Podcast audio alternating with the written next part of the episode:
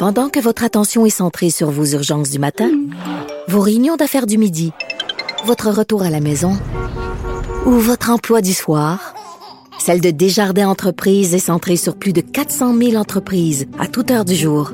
Grâce à notre connaissance des secteurs d'activité et à notre accompagnement spécialisé, nous aidons les entrepreneurs à relever chaque défi pour qu'ils puissent rester centrés sur ce qui compte, le développement de leur entreprise.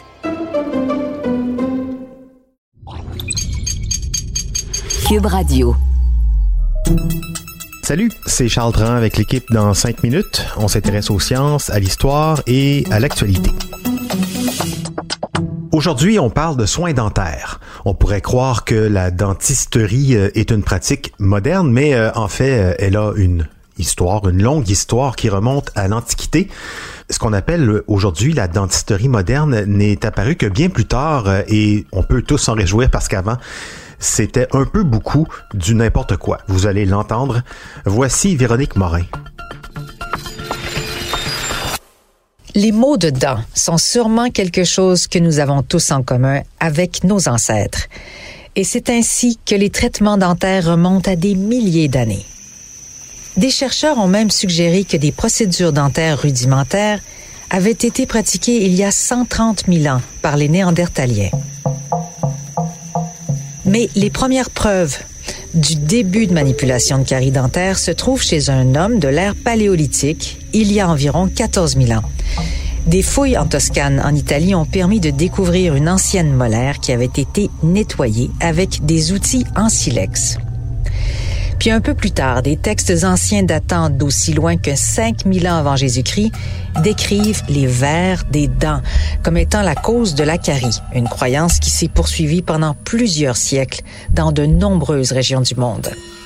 Hippocrate et Aristote ont tous deux écrit sur les problèmes dentaires, tandis que le philosophe et médecin romain Aulus Cornelius Celsus ou Cels, qui pratiquait l'art dentaire, a détaillé le traitement des dents mal alignées. Il suggérait d'appliquer une pression sur les dents avec les doigts. Le début de l'orthodontie, à l'an 50 de notre ère, il avait observé que le peuple étrusque du centre de l'Italie était connu pour placer des appareils dentaires sur les dents de leurs morts pour arrêter l'effondrement de leur palette dentaire dans l'au-delà. Les découvertes archéologiques ont d'ailleurs également mis au jour des tombes contenant des corps avec des bandes de métal et des intestins de chat enroulés autour de leurs dents.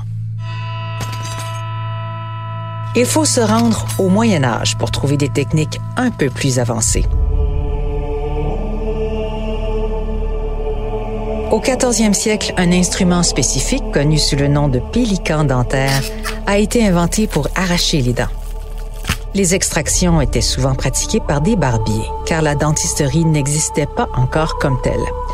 Le patient devait se placer la tête entre les cuisses du docteur Barbier et ce dernier tirait et tirait sur la dent avec le pélican jusqu'à ce qu'elle sorte. L'opération était pour le moins traumatisante et pouvait laisser des séquelles, dont évidemment beaucoup de saignements graves, des infections et des mâchoires disloquées.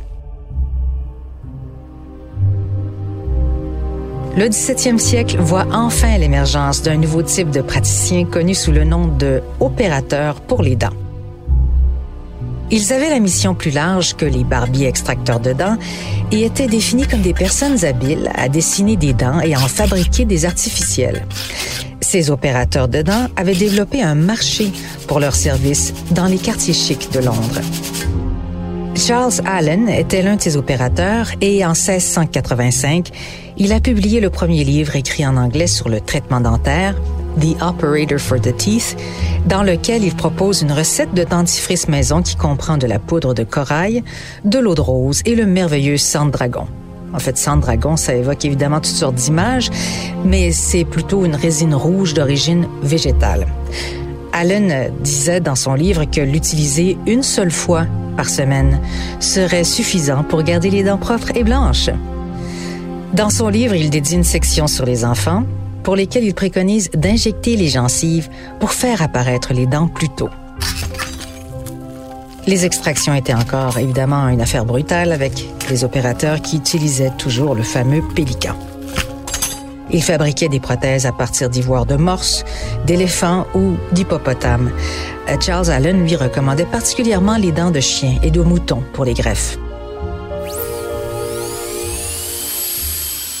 On considère que les cabinets dentaires modernes ont été fondés par Pierre Fauchard, un médecin français qui a beaucoup écrit sur les dents et la dentisterie dans les années 1700 et qui reste un modèle précoce même pour les dentistes d'aujourd'hui. Ses écrits incluent Le chirurgien dentiste ou Traité des dents, paru en 1728, un livre qui décrit l'anatomie et les traitements buccaux, ainsi que les méthodes de remplacement et de greffe de dents.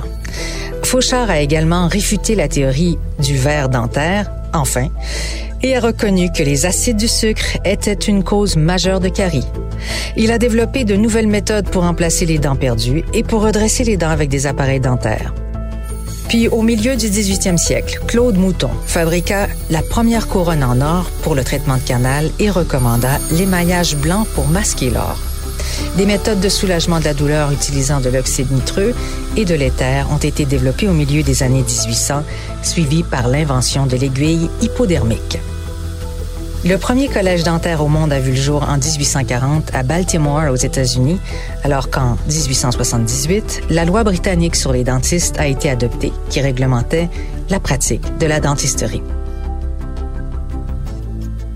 Tout au long des 19e et 20e siècles, de nombreux progrès ont été réalisés en dentisterie et continuent d'être réalisés aujourd'hui.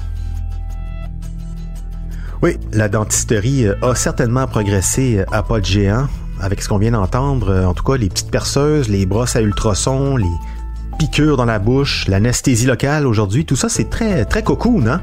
On espère donc que cette histoire vous fera apprécier un peu plus vos visites chez le dentiste. Mais encore faut-il avoir accès à des soins dentaires parce que ça coûte cher malgré une qualité de soins sans précédent. Encore aujourd'hui, plus du quart des Québécois se privent de soins de leur bouche pour des raisons financières. On le sait, le régime canadien d'assurance dentaire s'étendra d'ici 2025 à tous les Canadiens dont le revenu est inférieur à 90 000 Il est pour le moment actif au moins de 12 ans, également en situation précaire. Merci Véronique Morin. C'était en cinq minutes.